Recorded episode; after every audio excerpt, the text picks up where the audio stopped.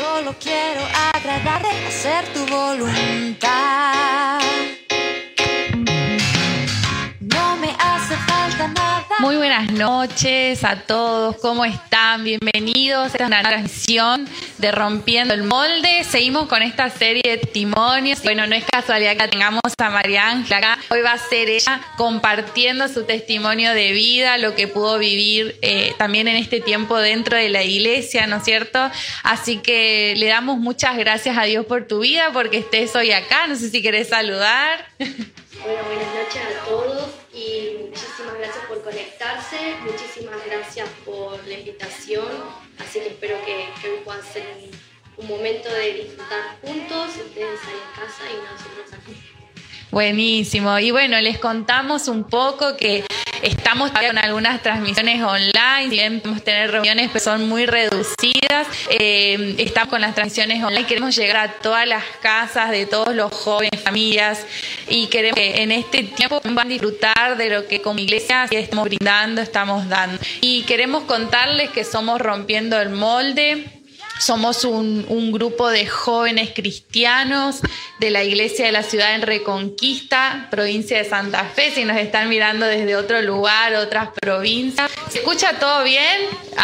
Comenten ahí si nos escuchan, si nos, si no, quienes nos están viendo, manden su saludo. Tenemos un enorme equipo de producción que está avisando quienes mandan saludos, ¿sí? quienes están ahí prendidos. Así que hecho mandamos un saludo inmenso, un saludo enorme enorme y que puedas quedarte ahí todo este tiempo. Tenemos algo hermoso para compartir. Y les contábamos que somos un grupo de jóvenes cristianos y también tenemos nuestro hermoso grupo de jóvenes. Y bueno, este tiempo había sido parte del equipo que está eh, colaborando, sí, eh, está colaborando en Rompiendo el Molde. Así que bueno, ella hoy nos va a compartir este tiempo. Y sin más preámbulos, que no se nos vaya más el tiempo, vamos a, orar, ¿sí? Por, por, esta transmisión, vamos a orar por este tiempo y ya escuchamos eh, el testimonio de María Ángel. ¿Les parece? Amén. Amado Dios, te damos muchas gracias por esta noche. Gracias por esta transmisión, gracias por este medio con el cual podemos llegar a cada casa, a cada vida. Gracias Señor porque vos permitís esto, porque vos estás en medio de todo esto. Por eso Señor queremos eh, bendecir tu nombre, darte gracias. Gracias por este año que estamos comenzando. El 2021 será un año Señor donde vos nos vas a recompensar por todo lo dado en el año pasado, Señor, donde veremos tu mano. Señor, estamos tan de lo que va a suceder este año. Y te damos gracias porque esta es nuestra primer transmisión del año, estamos felices y queremos agradecerte Señor de una manera especial por la vida de María Ángel, Señor, gracias porque... Señor, ella es parte de esta familia, de esta casa. Y gracias porque vos has hecho que hoy ella lo puede compartir, Señor. Queremos que seas tú, Señor, en medio nuestro, que todo lo que digamos sea de bendición para la persona que está mirando. Te entronizamos, Señor, en este lugar y en la casa. Oramos en el nombre de Jesús. Amén y amén. Bien. amén me dicen, así que estoy contento, sabemos que Dios está en medio de esto, así que para todos los que se están conectando, le damos la bienvenida una vez más, muchas gracias por estar compartiendo, eh, hoy tenemos una, un, seguimos con la serie de testimonios y la tenemos acá a María Ángel, que una vez más se va a presentar, va a saludar a todo el público, ¿sí? Bueno, buenas noches a todos los que nos están mirando, un saludo especial a todo el equipo REM que está, está gestando esto, de poder tener un tiempo así, de disfrutar con los que están en casa, con los que estamos acá. Y un saludo especial a los pastores que seguramente nos están viendo, ya están de vacaciones, así que les saludamos fuertemente a ellos, los pastores de nuestra iglesia. Y un saludo también a los nuevos, a lo mejor haya personas nuevas que se están conectando. Bienvenidos a Rompiendo el Molde. Buenísimo. Ah, vamos a ver, ¿están con ganas de escuchar el testimonio de María Ángela ahí lo que tienes para compartirnos? Sabemos que no es todo lo que nos va a contar, no es toda su vida, pero si ella quiere con esto dar un mensaje a cada una de sus vidas que con Jesús se puede, que Jesús vale la pena, ¿no es cierto? Así que vamos a empezar, vamos a introducirnos un poquito en la vida de María Ángel en esta noche y vamos a empezar a conocerla, ¿no es cierto? Que vos te puedas presentar y que puedas contarnos cómo fue tu vida, tu infancia, tu concepción, ¿no es cierto? Que conocemos algo que ha pasado ahí, que le puedas contar a, nuestro público, a la gente, a las personas que están conectadas, cómo fue ese tiempo de infancia en tu vida. Bueno, como decís bien, todo arrancó en la concepción. Eh, con mi mamá en su vientre, estábamos en la, en la gestación número 4 y digo, y digo ambas porque ella estaba, eh, me estaba gestando a mí, estaba de, del mes número 4 de embarazo y yo estaba ahí adentro, obviamente, cumpliendo mi cuarto mes eh, de gestación, así que estábamos las dos en esa, en esa gestación, en esa concepción, estábamos juntas en eso. Bueno, ella eh, tiene una pérdida muy grande de sangre, así que ahí ya arranca la historia. Eh, mi mamá no era cristiana en ese momento, tiene una, pérdida de sangre muy importante que la lleva al hospital. Y en el hospital, bueno, estaban seguros de que ella había tenido una especie de aborto natural eh, y de que había que hacer un raspaje y, sacarme de ahí antes de que peligre la vida de ella. Entonces mi mamá, eh, mientras los médicos estaban preparando todo para, para, para sanarla, para ayudarla a eso, eh, ella queda sola en la habitación del hospital y le pide a Dios que me salve y ella le dijo a Dios, Dios mío, si vos existís, si es verdad que estás, salvala. Eh, si, si la salvas yo, me, comprometo como mamá a encaminarla en, en tu palabra y a darle a conocer tu nombre. Así que cuando vienen eh, las enfermeras, resulta que le hacen la ecografía y estaba todo bien.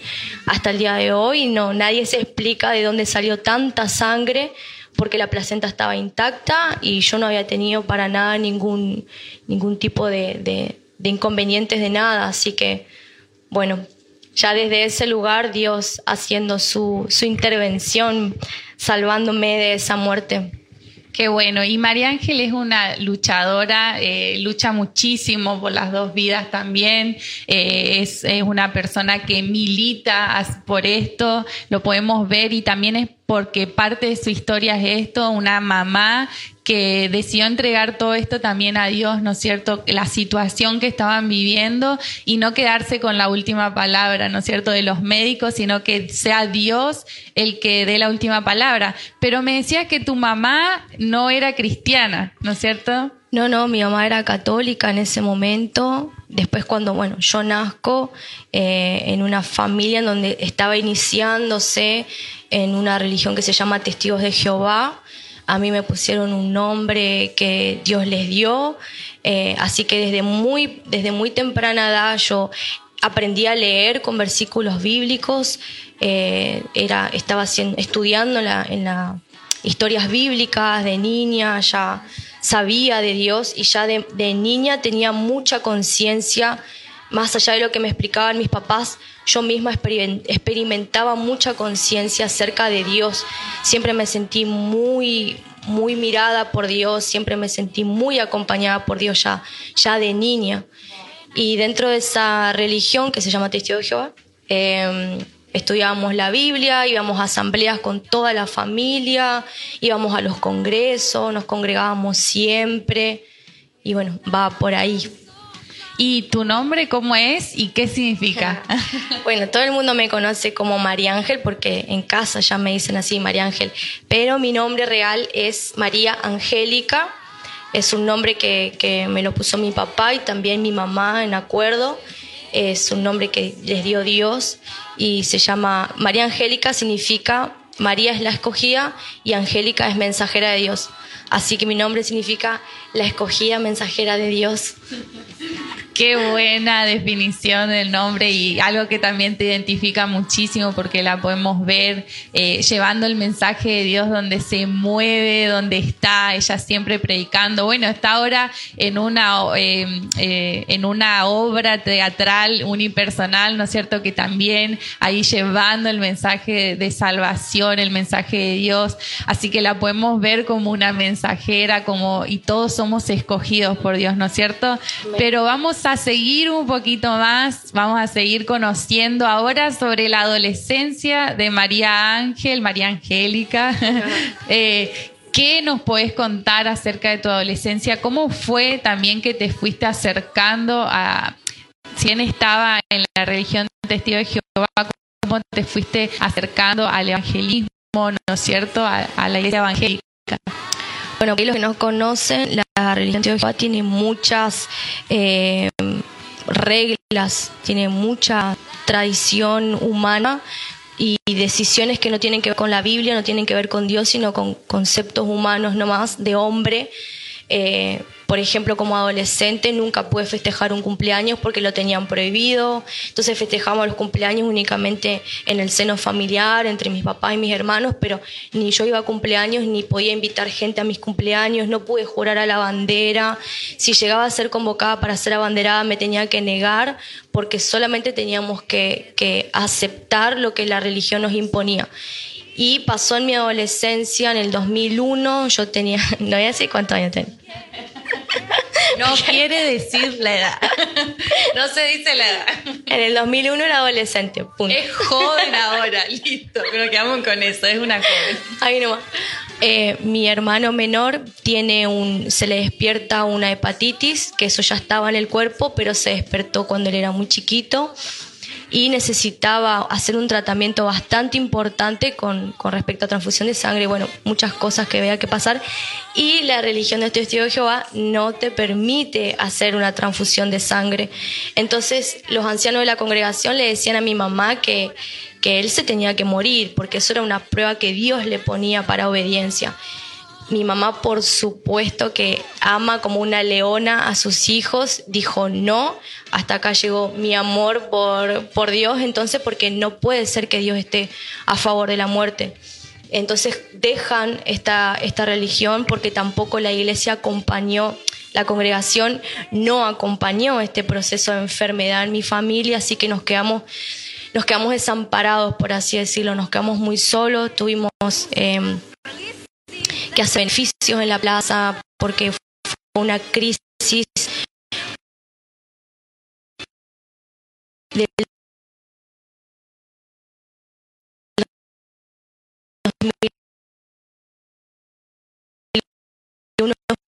fue una crisis muy grande en las áreas. Eh, hubo y, y, le pide una salida mi mamá eh, y ella en una clase, por las profesora de dibujo, estaba en su taller de cerámica, y un alumno le habla de Cristo y le dice que, que Cristo tenía, tenía sanidad para mi hermanito. Y ella por primera vez va a una iglesia evangélica en donde conoce a Jesús, su amor, y después empezamos a ir uno por uno a la iglesia, así que yo ya para los 13 años de edad ya estaba bautizada en la iglesia cristiana, me bauticé junto con mis papás, nos bautizamos en el río con mis hermanos, así que toda mi familia es bautizada cristiana.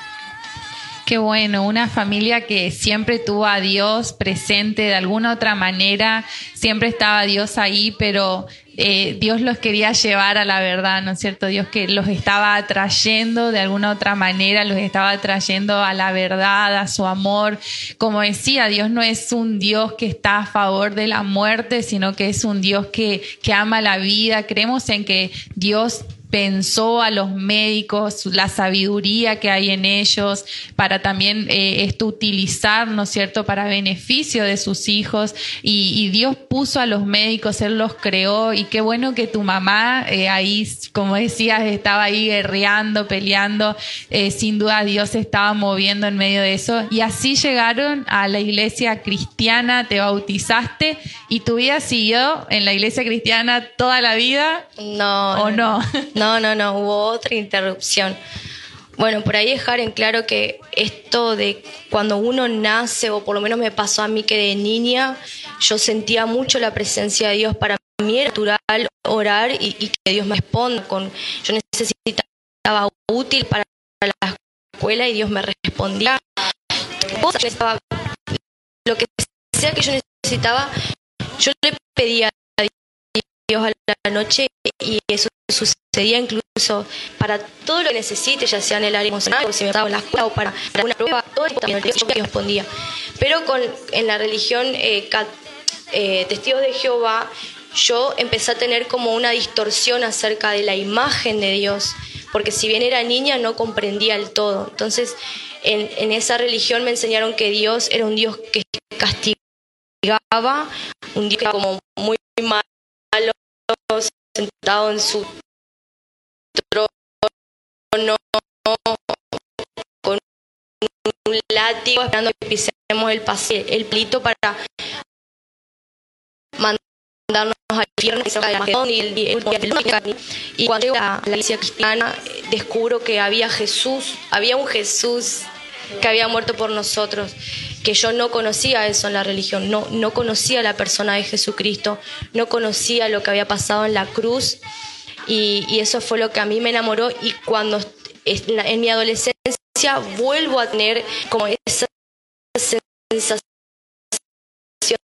de que Dios está conmigo y de que el Espíritu Santo existía, eh, que tampoco lo conocía. A los 17 años de edad me puse de novia por primera vez y por un noviazgo largo en donde ese novio y esa relación se convirtió en mi Dios. Y si bien tenía mucha relación con Dios, ya ahora no me enfocaba tanto en mi relación con Dios, dejé de orar, dejé de hablarle y ya ahora me guiaba lo que mi novio decía. Entonces si mi novio decía A, yo hacía y me, guiaba en lo que él pensaba, en las formas que él tenía de pensar. Él era católico, así que conocí la religión católica, conocí el movimiento focolar, conocí muchas ramas de, del catolicismo y siempre como una búsqueda constante de Dios, pero nunca un hallazgo de Dios, nunca un hallazgo completo. Muy bien. Así que eso hizo que te alejes un poco de Dios, que te que tu relación con Dios eh, vaya disminuyendo, ¿no es cierto? Y me gustaba, o sea, no, me gustaba lo, lo,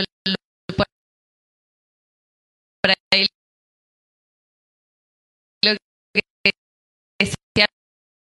pero sí eh, la relación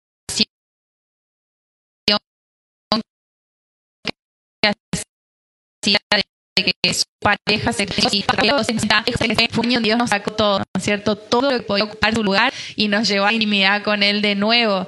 Pero, ¿y qué más pasó, no es cierto, en este tiempo de juventud, ya con 17 años, eh, tu relación con, con tu expareja, cómo fue y qué siguió sucediendo?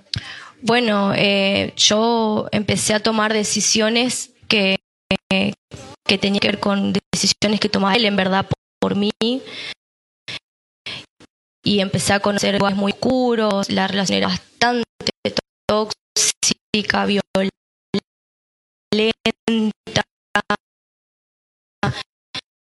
Era como que la violencia estaba incrementando, eran cosas chiquitas y después continuó a ser bastante, muy más difícil. La relación era difícil de cortar también, hasta que se cortó por fin, con gracias a Dios, también. Yo sin saber Dios me estaba liberando muchas veces de morir, muchas otras veces.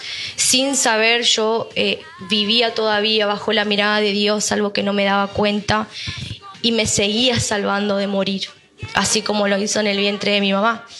Eh, entonces, cuando yo renuncio a esa relación y a esta persona, cosa que no fue fácil, fueron muchos años de duelo, eh, yo me convertí en mi propio Dios estaba tan herida, estaba tan desagradecida con él, estaba tan eh, rota por dentro, que dije, bueno, ahora ya mi vida no depende de nadie más y yo empiezo a tomar decisiones por mí misma. Así que lo, que lo que hice fue creer que yo misma podía ser mi propio Dios y todo empezó a girar en torno a mí. Ya no giraba en torno a mi novio, sino que a mi expareja, sino que todo giraba en torno a mí.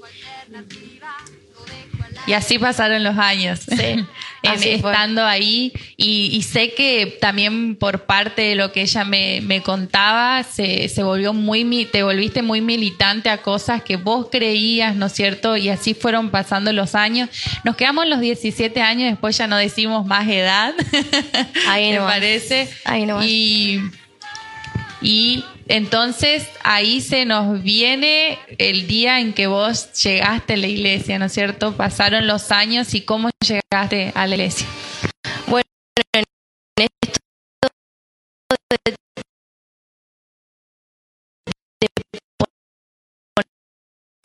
ponerme a mí en el primer lugar y tomar decisiones por mí misma sin consultarle a nadie, sin haber conocido, a, a lugares en donde nunca había ido.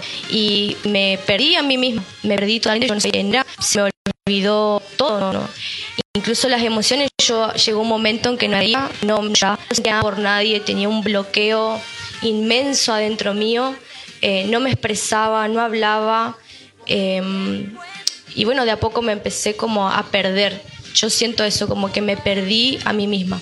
No sabía ni quién era, me, perdí en mi mente, no me podía encontrar, no, no, había perdido incluso el sentido de vivir, yo ya no quería vivir más porque no, me parecía que no había ningún sentido, ya no me podía llevar más a ningún lado porque cada vez que yo daba un paso era caer más bajo, más bajo, yo siempre digo, como que de alguna manera me parece que no pude caer abajo.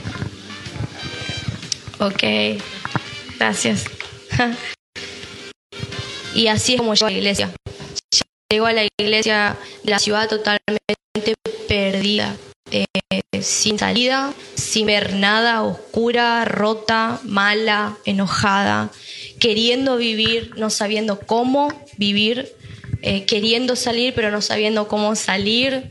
Em, me acuerdo, por ejemplo, de haber venido a la primera reunión en donde el pastor me saluda. Yo llego a la iglesia donde nadie me conocía hasta ese momento y me acuerdo perfecto, empezaron a venir un montón de personas a saludarme en donde yo estaba y, no entendía por qué me venían a saludar, no entendía por qué me abrazaban, no entendía por qué me daban la bienvenida si yo estaba ahí. Eh, siendo una mala persona, no mereciendo ese saludo ni ese cariño. Y esa noche el pastor predica sobre 1 Corintios 13, que es un versículo que está en la palabra de Dios, en donde habla acerca del amor de Dios, donde dice que el amor de Dios es un amor verdadero, que no tiene nada que ver con las películas de Hollywood, ni tiene que ver con lo que nosotros creemos que es el amor, no tiene que ver con el amor de hombres, sino que es un amor que sobrepasa el entendimiento, que sobrepasa la lógica, que no busca lo, suyo propio, que no es envidioso, un amor que todo lo espera, que todo lo soporta, que todo lo cree.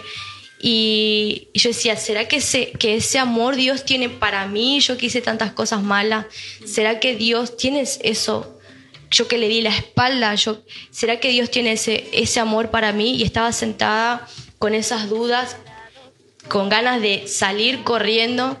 Yo literalmente sentía que estaba sentada sobre escombros de mi vida. Mi vida era una ruina total. Y yo sentada ahí arriba escuchándolo al pastor hablando del amor de Dios, fue muy loco.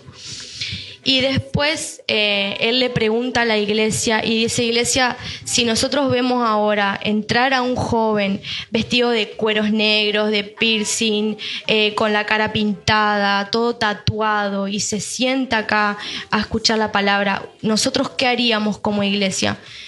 Y, y yo me quedé expectante a ver qué decía la iglesia. Yo dije, lo echan a patada porque una persona así que va a ser en una iglesia. Y él dice, nosotros tenemos que hacer lo que Jesús haría y es abrazarlo. Y ahí yo me quiebro porque realmente si yo, si bien no tengo piercing, no tengo tatuaje, no tengo, no me he visto de negro, nada. Pero sí por dentro yo me sentía así, tapada, eh, distorsionada en mi identidad, oscura, negra, sin poder ver nada, sin poder salir. Y saber que Dios me quería abrazar y que encima la iglesia me quería abrazar, yo dije, bueno, este es el lugar en donde en donde voy a encontrar mi sanidad. Este es el lugar que me en donde yo voy a poder encontrar la salida a lo que me estaba pasando. Qué bueno, gracias por compartirlo. Este es, esto es parte del testimonio de María Ángel, cómo llegó a la iglesia, cómo desde un principio vieron muchas cosas que su vida eh, quería ser abortada, quería ser eliminada durante su niñez, su juventud, ¿no es cierto? Todo era eh, un camino, parece sin salida, pero una invitación te trajo hasta la iglesia, Pablito, ¿no? Sí, Pablo Vera. Pablo Le mando Vera. un beso enorme. Una invitación de alguien que se animó y que es la invitación que hoy también te queremos hacer, que eh, Jesús existe, que Jesús vale la pena, que Jesús sana, salva, restaura y esa es la invitación que hoy queremos hacerte también, eh, de que puedas acercarte a un lugar donde eh, puedan ayudarte, donde no lo hacemos nosotros, sino que lo hace Dios con su amor, con su gracia, pero somos una iglesia que amamos esto, amamos ayudar, amamos llevar el mensaje de salvación, el, el mensaje también de que no es solamente que Dios se queda con la salvación, sino que es un Dios que restaura, que restituye, porque ha restituido muchas cosas en tu vida, ¿verdad? Pero contanos cómo fueron tus prims, tu, eh, ella, miren, yo me acuerdo el día que vino a la iglesia porque me dice, eh, Georgie, que podés ir por favor que hay una chica nueva. Y bueno, me voy y ella me contaba todas las cosas que hacía. Eh, yo soy, yo estoy estudiando teatro, yo hago esto, yo hago lo otro. Y, en mi interior era, ella necesita de Dios, lo va a conocer y Dios va a hacer grandes cosas. Y me acuerdo ese día que, que llegó, eh, que ella expresaba que necesitaba de Dios con todo, ¿no es cierto? Con todo lo que tenía y nunca eh, se cerró a, una, a un consejo, nunca se cerró a, una exhortación, porque a veces tenemos cosas que marcar, ¿no es cierto? Siempre su corazón estuvo dispuesto, aunque no era fácil, aunque, eh, bueno, me tocó estar de cerca y, y ella siempre con su corazón dispuesto a decir, y si vos decís, hoy en la iglesia se hace un baby shower, María, María Ángel está ahí, si se dice, eh, nos vamos a, no sé, no, se fue a Buenos Aires esta semana también con la militar por las dos vidas, o sea, ella está en todo, ¿no es cierto? Y esos fueron tus principios también. Sí, eso fue como un despertar en mí, un amor por la iglesia, porque es un lugar en donde yo cada vez que digo iglesia o cada vez que decimos iglesia estamos hablando de familia, una familia que contiene a la persona que está perdida, que no sabe ni quién es, que está rota, que está enferma, como bien decís vos. Y eh, yo cuando empecé a, sentir que Dios me amaba, porque fue acá en la iglesia en donde yo conocí a un Dios Padre. Y si bien era como que todo el mundo reza Padre nuestro, pero realmente no somos conscientes de que Dios es un papá y que es un papá cercano, amoroso, que llena de amor. Y en algún momento eso tiene que salir, porque dice la palabra que somos fuente de agua viva, que eso sale, que de nosotros corre un río. Dios nos llena y nosotros damos. Y la iglesia me invitó eh, todo el tiempo a, a, participar de acciones sociales que hace la iglesia, porque esta familia ama bendecir a todo lo que puede bendecir. Ese primer, esos primeros meses nos fuimos a la Lola a pintar y a restaurar eh, juegos de una plaza en ese barrio. Nos fuimos a Villa Ocampo, nos fuimos a Don Pedro con un móvil odontológico que, que traía sanidad en los dientes para personas que no tenían acceso a tratamiento odontológico. Fue una maravilla porque además de sentir que el amor de Dios me llenaba para mí, al mismo tiempo iba caminando y conociendo un Dios que también ama a los demás y que también eh, también cuenta conmigo para amar a los demás. Fue hermoso eso. Y lo podía ver porque también eh, en esta iglesia donde yo conocí a un Dios que se vive, no un Dios que se estudia, eh, no un Dios que está lejos, no un Dios que es difícil de conocer o que está lejano, sino un Dios que se puede vivir y que se puede practicar en la vida diaria. Eso es eh, hermoso, fue hermoso para mí porque en la medida que yo iba conociendo este amor de Dios, eh, también iba, iba siendo restaurada en, este proceso de sanidad interior en el que yo estaba y en el que sigo, obviamente, porque esto tiene para rato, está, eh, obra en construcción, dice acá. Completamente en construcción estamos todos, ¿no es cierto? Sí. Así que esos fueron, digamos, tus primeros días, o sea, tus primeros meses en la iglesia, donde tal cual, dice, amamos, eh, como dice María Ángela, amamos el servicio a la comunidad, estamos en la comunidad. Eh, bueno, este año, por el año que pasó por el tema de la pandemia, obviamente todo se redujo un poquito más, ¿no es cierto? Pero estuvimos ahí con familias que necesitaban. Y es un poco también la esencia de la iglesia, estar en los lugares donde nadie está, ¿no es cierto? Pero también estamos con, los corazones ahí eh, eh, por medio de la palabra, eh, por medio de lo que Dios está hablando, también el restaurar los corazones, ¿no es cierto? Y hoy, ¿qué significa la iglesia para vos, ¿no es cierto? Bueno, como dije, para mí la iglesia es mi familia, es mi familia de fe, es el lugar en donde puedo ser yo misma. Siempre eh, pienso que hay un montón de personas con las que se puede estar, pero hay muy poquitas personas con las que se puede ser. Y estoy hablando de ser de verdad.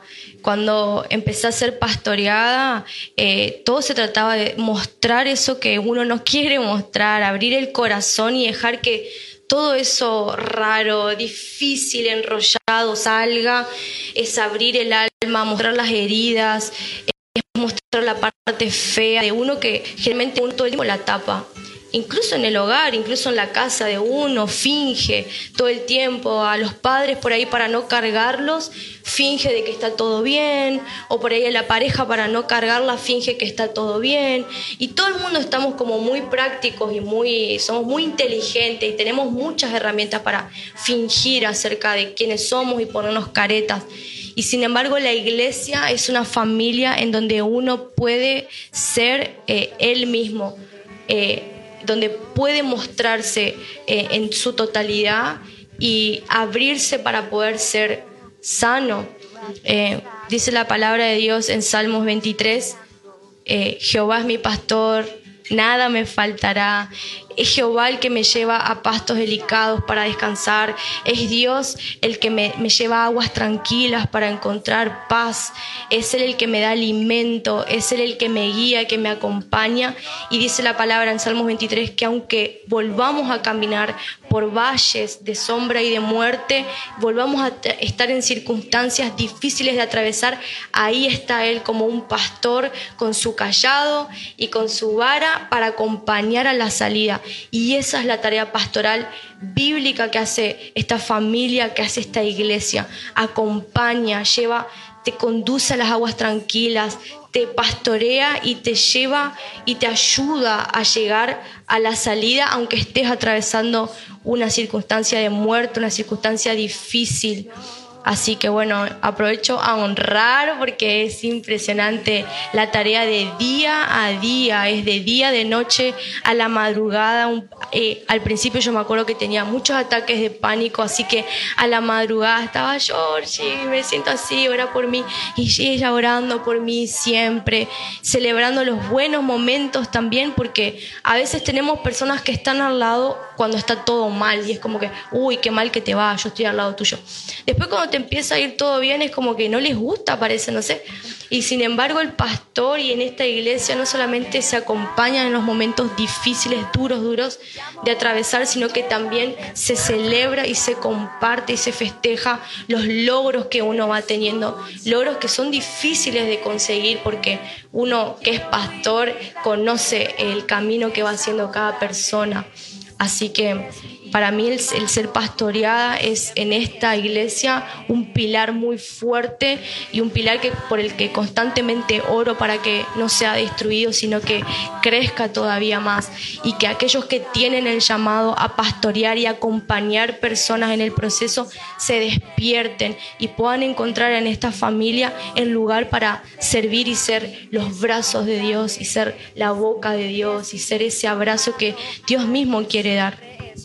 Qué bueno, y estos son, estos son parte de los pilares, ¿no es cierto?, que tenemos como iglesia, como hablaba María Ángel, nosotros, eh, una, una de las patas fundamentales, uno de los pilares fundamentales que tenemos dentro de la iglesia, este amor por la iglesia local, el estar plantados, el, el ver a la iglesia no como una estructura, sino como una familia donde podemos contar el uno como el otro, como bien ella lo decía.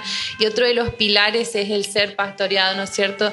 Que nuestros corazones se puedan abrir totalmente, de que no somos em, obras terminadas, sino que estamos siempre en proceso, siempre tratando de mejorar, siempre dejando que Dios haga la obra en nosotros. Y, si, como decía ella, si bien eh, hoy podemos estar en un rol pastoral es porque nos dejamos pastorear, entonces la invitación es esa también, contarte un poco que en la iglesia hacemos esto, ¿no es cierto? No es que simplemente pastoreamos a alguien, sino que formamos este carácter en nosotros para que puedan ser de bendición eh, a, tu vida. Cuando llegues acá vas a ver personas que aman a las personas, ¿no es cierto? Hijos de Dios que aman a, los, a los nuevos, a los que vienen. Vas a encontrar el amor porque aprendimos a ser pastoreados, ¿no es cierto? Y sabemos lo que significa la vida del otro. Pero tenemos también otro pilar dentro de la iglesia que es la cultura de la intimidad. ¿Qué nos puedes contar? ¿Cómo es tu experiencia con la cultura de la intimidad en la iglesia? ¿Cómo fue y cómo sigue siendo?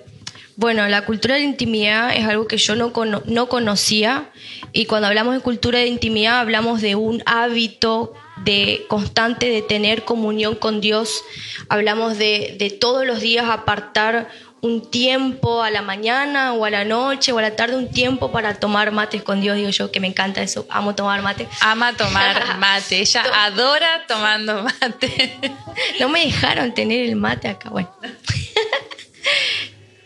y entonces, bueno, esta cultura de intimidad es eso, es poner eh, en práctica todo lo que se va aprendiendo en la iglesia, venir un domingo y conocer que, que Dios es un Dios que, que, te puede ayudar en tus finanzas y es ir a la intimidad con un mate y un cuaderno a decir, bueno, Dios, ayúdame a organizarme con mi plata porque no me alcanza. Entonces, eh, yo creo que el ser pastoreado lo que hace es conducir a cada persona a tener ese encuentro a solas con Dios, un encuentro que Jesucristo pagó para que nosotros tengamos. Si Jesucristo vino a morir en la cruz y a derramar su sangre y entregar su vida, es para que todos nosotros tengamos acceso a esa, a esa intimidad con Dios, para que tengamos ese privilegio de poder desnudar nuestra alma en frente de nuestro Creador y recibir de Él el pensamiento, recibir de Él el consejo, recibir de Él la sabiduría, porque Jesús es real, es una persona, está viva. Entonces, eh, la cultura de intimidad lo que hace es em, ser un pilar en, la vida personal de cada hijo de Dios. También por ahí entender que lo que estamos hablando tiene que ver con la vida espiritual de las personas. Yo antes no sabía que tenía una vida espiritual. Yo creía que era cuerpo, hueso, carne y que era a lo sumo, bueno, me, llegaba como para entender que era un alma también y que tenía emociones y que a veces me enojaba y que a veces estaba recontenta y nada más pero había sido que, que no, que somos espíritu también y que cuando venimos a Cristo Él imparte de su vida en ese espíritu. Y uno empieza con ese espíritu nuevo a ver cosas que antes no veía, a escuchar cosas que antes no escuchaba y empieza a desarrollar un, como un niño, un lenguaje que antes no hablaba. Entonces, antes hablaba conforme a lo que se me enseñó a hablar. Pero ahora Dios en la intimidad es donde te enseña a hablar, en donde te enseña a pensar, a tener nuevos pensamientos que tienen que ver con, con la identidad del Hijo, con la identidad de ser un hijo de Dios. La cultura de intimidad es lo más hermoso que me pasó en mi vida. Yo creo que es ahí en donde Dios hace la obra. Vos podés venir a la iglesia y tener un hermoso encuentro con Dios, pero si vas a tu casa y no seguís cultivando esa relación con Dios, Dios tiene un diálogo exclusivo preparado para vos para cada uno de sus hijos. Dios quiere hablarte a vos sin, intermediarios. Jesucristo es el intermediario. Por Jesucristo podemos hacer eso. Entonces la cultura de la intimidad lo que hace es la verdadera transformación en donde el Espíritu Santo que está dentro nuestro, que era algo que yo no sabía, que mi amada pastora me lo enseñó. Cuando me lo enseñó yo dije, ¿qué? Pensaba que el Espíritu Santo era una cosa que hay en una nube, que no sé qué. Yo dije, bueno, si lo llamo al Espíritu Santo de acá que venga, yo ya me morí. No, había sido que el Espíritu Santo está dentro nuestro y Él es el que va haciendo la obra, el que va sanando las heridas y restaurando eso que nosotros no podemos restaurar, eso que ya pasó, dice la palabra de Dios, y Dios restaura lo que pasó. Nosotros no podemos ir hasta allá porque no, no podemos ir al pasado, pero el Espíritu Santo puede y nos puede llevar a la raíz de todo lo que, de lo que acontece y, y sanar. Y es verdad. Y eso lo logramos con la intimidad porque es ahí donde tenemos convicción, ¿no es cierto?, de, lo que Dios quiere hacer en cada uno de nosotros. Tenemos convicción de su amor, tenemos convicción también de los pecados que estamos cometiendo. Dios nos lleva a ese lugar eh, eh, porque nos quiere tener a solas, porque quiere revelarnos cosas nuevas, como decía María Ángel. Y, bueno, yo cuento por ahí cosas de intimidad que ustedes no la van a conocer, no, la conocen todavía, pero bueno, la, que la conocen es una apasionada por la intimidad. Ella ama adorar, ama orar, buscar de Dios, ama la palabra, así que es uno de nuestros últimos pilares, ¿sí? Es el amor por la palabra. Eh, siempre que vos la escuchás va a tener un fundamento bíblico lo que ella dice y, es así, ¿no es cierto? Tomó toda la esencia de la iglesia y es, eh, es una persona que va a defender a muerte la iglesia, va a defender a muerte la intimidad, va a defender a muerte la palabra, porque es su esencia, es lo que ella es, ¿no es cierto? ¿Y qué nos puedes decir de la palabra? ¿Qué significa en tu vida? Bueno, la cultura de la palabra para mí es todo. Todo, todo, todo, todo, todo, todo. Yo en la palabra encontré mi identidad, yo en la palabra encontré a Dios, en la palabra encontré las respuestas de las mil millones de dudas que tengo y que voy a seguir teniendo, pues soy una persona muy preguntona. Encuentro respuestas, yo en la palabra encuentro la guía. Toda cosa que yo necesito para mi vida diaria la encuentro en la palabra. Eh, la palabra conozco a Jesús más de lo que lo puedo llegar a conocer en la religión. La religión no tiene nada que ver con la palabra de Dios. Me encanta, me encanta saber que, que, Dios me ama y lo dice la palabra. Y de todas las cualidades que puede llegar a tener la palabra, porque con la palabra vivo mi vida diaria, con la palabra yo camino hacia promesas que dice la palabra que están guardadas para mí, en la palabra yo encuentro la revelación de Dios, de quién es realmente. Con la palabra yo lucho, eh, lucho mis batallas diarias, mis batallas en la mente, mis batallas en el corazón, mis batallas en donde nadie ve. Yo las lucho con la palabra. Eh, fundamento y construyo mi vida y mi futuro según lo que dice la palabra. Yo soy lo que la palabra dice que soy. Amén y, yo puedo hacer lo que la palabra dice que yo puedo hacer y eso está para cada uno de sus hijos. Dios no nos dejó religión, Dios nos dejó escrita su palabra. Entonces, la cultura de la palabra hace que esa palabra entre a mi corazón y penetre porque la palabra de Dios dice que la palabra de Dios es una espada que tiene dos filos, que cuando entra llega hasta poder partir el alma y el espíritu, los divide eh, y llega hasta, hasta sanar tu cuerpo si llegas a tener cáncer, por ejemplo. La palabra sana y la palabra trae libertad. La palabra trae sanidad y trae libertad. Entonces, cuando yo leo la palabra soy libre. Es mi derecho leer la palabra de Dios y creer lo que la palabra de Dios dice. Un derecho que pagó Jesucristo. Entonces, en la palabra eh, yo encuentro todo todo, todo, todos los días. Incluso dice Jesús que la palabra de Dios es el alimento. Dice, no solo de pan vivirá el hombre, reconocido ese pasaje, no solo de pan vivirá el hombre, sino de toda palabra que sale de la boca de Dios. Yo decía, no puede ser que la palabra se come. Literalmente la palabra es alimento al espíritu. Así como nos levantamos a desayunar para que nuestro cuerpo ande y así como vamos a la escuela para que nuestro, nuestro intelecto funcione, nosotros leemos la palabra de Dios para tener vida espiritual y ser fuertes espiritualmente. Entonces para mí la palabra de Dios es el fundamento. Qué bueno saber que la palabra es la que nos reenfoca, ¿no es cierto? Eh, la que nos, no, nos lleva al curso correcto, a la verdad de todo lo que dice María Ángel es esto, de que Dios con su palabra nos lleva siempre a la verdad. Y si bien podemos encontrarlo en intimidad, hay momentos que con tantas circunstancias, con tantas cosas, parece que no lo podemos escuchar. Y qué hermoso es saber que contamos con la palabra escrita, que lo podemos ir y buscar ahí, saber lo que Él piensa de cada situación. Aún tenemos consejos de Dios para que nuestra vida vaya bien. Eh, o sea, la palabra atraviesa literalmente toda nuestra vida, como decía María Ángel, como una espada de doble filo que nos atraviesa hasta lo más profundo y puede cambiar y transformar todo.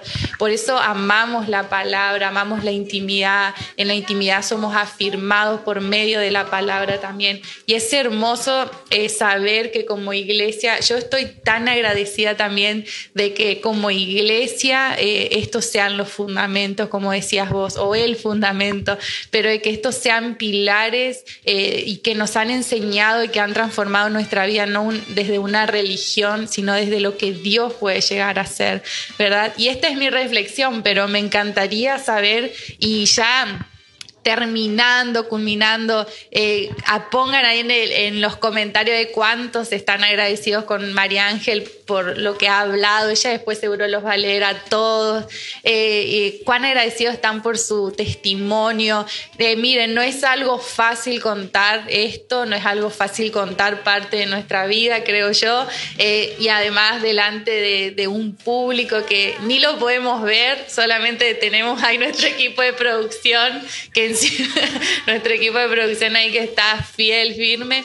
Eh, les estamos contando a ellos, ¿no es cierto? Pero qué, qué eh, bueno también es eh, personas que se animen para transformación de otros, ¿no es cierto? Así que, ¿cuál es tu reflexión con todo esto que hablamos? Bueno, si algo puedo decir es que, y espero que, que mi vida o este momento haya servido para dar a conocer el amor de Jesucristo. A mí lo único que me salvó la vida fue Jesús. Jesús es el que puso las circunstancias justas para que yo lo conozca a Él. La palabra de Dios dice que Él nos amó primero. Entonces, si hoy, si hoy puedo decirte algo es que Jesús te conoce, Jesús te ama Jesús te acepta como vos, como vos sos y Jesús te quiere tener cerquita porque Jesús es muy amoroso. Es una persona muy amistosa que ama, ama a las personas, ama restaurarlas, ama. Por eso murió. Pero también poder decirles que sí es cierto que Jesucristo murió en la cruz. Y eso es verdad. Pero también es cierto que Jesucristo resucitó entonces no nos quedemos solamente con la imagen de Jesucristo que murió por nosotros, sino que vamos a entender para qué murió. Y murió para que hoy tengamos una relación directa con Él. Entonces aprovechar ese derecho espiritual que te corresponde. Así como tenés derecho de, ir a la escuela, Así como tenés derecho a ir a la escuela y recibir educación, tenés derecho a tener a Jesucristo de tu lado para, para que te prenda la luz cuando se te apaga. Nuestro equipo de producción está, se apaga la luz. Para que te, te prenda la luz, porque Él es luz. Entonces, en cada situación en donde tal cual, no, si esto, esto estaba preparado, ¿cierto? Esto estaba re Toda situación es buena para sacar una enseñanza. Entonces, que puedas tomar tu derecho de conocer a Jesús. Tenés derecho a vivir una vida espiritual plena, fuerte, alegre, sana y poder ser de bendición para otros. Yo era una persona que no conocía a Jesús. Yo era una persona que no lo conocía. Acá lo conocí, lo conozco día a día. Lo conozco a través de mis amigos, conozco a Jesús a través de mis pastores, conozco a Jesús cuando cuando conozco a personas nuevas, cuando Dios me muestra quién yo soy, sigo conociendo a Jesús. Jesús es infinito. La vida eterna para mí es conocer a Jesús. Y también algo que, me gustaría dejarles es que en medio de tanto grito, en medio de tanto ruido en el sistema, en medio de tanto caos, en medio de tanta confusión, donde estamos estancados en un círculo que parece que no podemos salir, en un pozo que es cada vez más hondo, en un, en un sistema que todo el tiempo nos está diciendo qué pensar y qué dejar de pensar y qué hacer y qué dejar de hacer. Jesús es el camino. Jesús es la salida. Jesús es el camino. Y en medio de, de también tanta tanta gente influencer, tanta, tanta opinión en Twitter, tanta publicación en Facebook, tanta falsedad en fotos, en medio de tanta mentira que constantemente nos bombardea porque todo el tiempo nos están diciendo quiénes tenemos que ser y qué es lo que tenemos que hacer. En medio de toda esa, esa mentira que nos bombardea y nos destruye, Jesús es la verdad.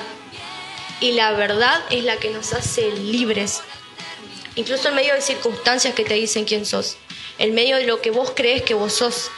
Jesús es la verdad, Jesús sabe quién sos y sabe tanto que murió por vos. Entonces está Jesús vivo para darse a conocer porque Él quiere. En medio también de, de tanta muerte por todos lados, eh, Jesús es vida. Entonces, que puedas venir a Jesús, que puedas venir a Jesús, que puedas en tu lugar, en tu pieza, decirle Jesús, acá estoy, no doy más. Y ser sincero con Él. Y, y es Jesús, es Jesús. Jesús por todos lados. Es Jesús. Ella puede, puede vivir a Jesús de esta manera, ¿no es cierto? Y, qué hermoso, qué, qué hermoso saber esto. Eh, te damos muchas gracias por este tiempo. Eh, si bien fue, es un tiempo corto, eh, la puedes conocer a María Ángeles, eh, es una chispita andando, ¿no es cierto? Así, siempre vas a ver a Jesús en ella, vas a ver que ama a las personas nuevas, ama al que necesita de Dios, está en esos lugares, es una evangelista pura, ama el Evangelio de Dios, el Evangelio de salvación. Y también aprovecho para honrarte. Eh, ya nos hemos, estaba aguantando, ya nos hemos llorado todo, leyendo el testimonio, ella escribiendo, eh, porque también es esto, ¿no es cierto? El poder compartir uno con otro. Si bien yo la conozco hace tres años, ¿estás en la iglesia? Sí, tres. Hace tres años que ella llegó por primera vez y, y no me la despegué ni se me despegó porque también tenemos una amistad linda que podemos compartir cosas, eh, cosas buenas, ¿no es cierto? Compartir tiempo, eh, de poder ver todo lo que el Señor hizo en tu vida, de que ella emana Jesús, emana intimidad, eh, donde está siempre, está cantando, adorando a Dios y no se cansa, porque no se cansa, la he tenido en mi casa por horas adorando a Dios y, y no se cansa y yo quiero honrar eso en tu vida porque has permitido que Dios haga esto, ¿no es cierto? Y no es un, mérito eh, mío, pero eh, el Señor me premia con ver esto en vos y, me alegro un montón, eh, honro tu vida por permitir que Dios haga esto, por haberle dado el lugar, porque eh, teníamos un tesoro ahí y tenía que ser descubierto, ¿no es cierto? Y Dios descubrió tanto oro en ella eh, y lo pudimos ver, la pudimos ayudar, acompañar y nunca se ha negado. Así que yo te doy gracias por eso, le agradezco a Dios también y nuestra mayor recompensa aún de todo el equipo, Eri me dice sí, ahí atrás. Nuestra gran recompensa como equipo de Rompiendo el Molde es tenerte, ¿no es cierto?, con nosotros, que hayas permanecido, que hayas luchado cada batalla eh, sin descansar, eh, porque muchas, muchas horas de sueño aún rendidas a, a esto, a buscar a Dios, a buscar sus respuestas. Así que te damos gracias por haber respondido también. Sos una bendición en Rompiendo el Molde, con tu creatividad, con tu ánimo, tu chispa, tus ideas. Así que vamos por más en este año, vamos por más. Y bueno, y de qué mejor manera de poder cerrar esto que pidiéndote que puedas orar por este tiempo, que puedas bendecir también a todos los que están viendo y lo que Dios ponga en tu corazón. Amén. gracias. Amén. Bueno, nosotros vamos a orar ahora en tu lugar. Yo te pido que cierres los ojos, no por nada raro que vaya a pasar sino porque es como para que nada te distraiga de este momento en el que vamos a hablar con Dios, este momento en el que vamos a, a comunicarnos con nuestro Papá Celestial. Vamos. Amado papá, en el nombre de Jesús oramos, Señor, para darte gracias. Gracias, Jesucristo, por haber muerto en la cruz por nosotros, por entregarte por entero hasta tu sangre por nosotros para que hoy podamos tener eso que antes no teníamos, que era un acceso directo al Padre Celestial, un acceso directo a nuestro papá, a nuestro Creador, a nuestro Dios. Gracias Jesús por dejarnos escrito en tu palabra la verdad que nos hace libres. Gracias porque nos hiciste libres de la corrupción del mundo, nos hiciste libres, Señor, de los dolores que nos ataban, de las angustias que nos tenían presos. Gracias porque Jesús nos hiciste libre de la religión que nos mantenía eh, con una imagen distorsionada de quién sos vos. Y también gracias Jesús por darnos la iglesia. Gracias por enseñarnos a ser familia, porque la unidad nunca puede ser fingida. La unidad no es una provocación de hombres, porque vos sos el que nos une, Jesucristo. Somos hermanos porque nos hiciste hermanos. Somos familia porque vos sos el padre de esta familia. Gracias, Jesús. Gracias por darnos este privilegio de poder honrarte, levantar tu nombre en alto y declarar que nuestras vidas tienen sentido, Jesús, cuando te miran a vos. Nuestras vidas tienen, tienen sentido cuando nos encontramos con vos. Gracias porque nos diste la sanidad eh, en el cuerpo, nos diste sanidad en la mente, nos diste sanidad en nuestras emociones y nos das sanidad en el espíritu, algo que no sabíamos que existía Jesús. Queremos vivir una vida espiritual que te honre, una vida espiritual que pueda bendecir a toda persona que nos rodea.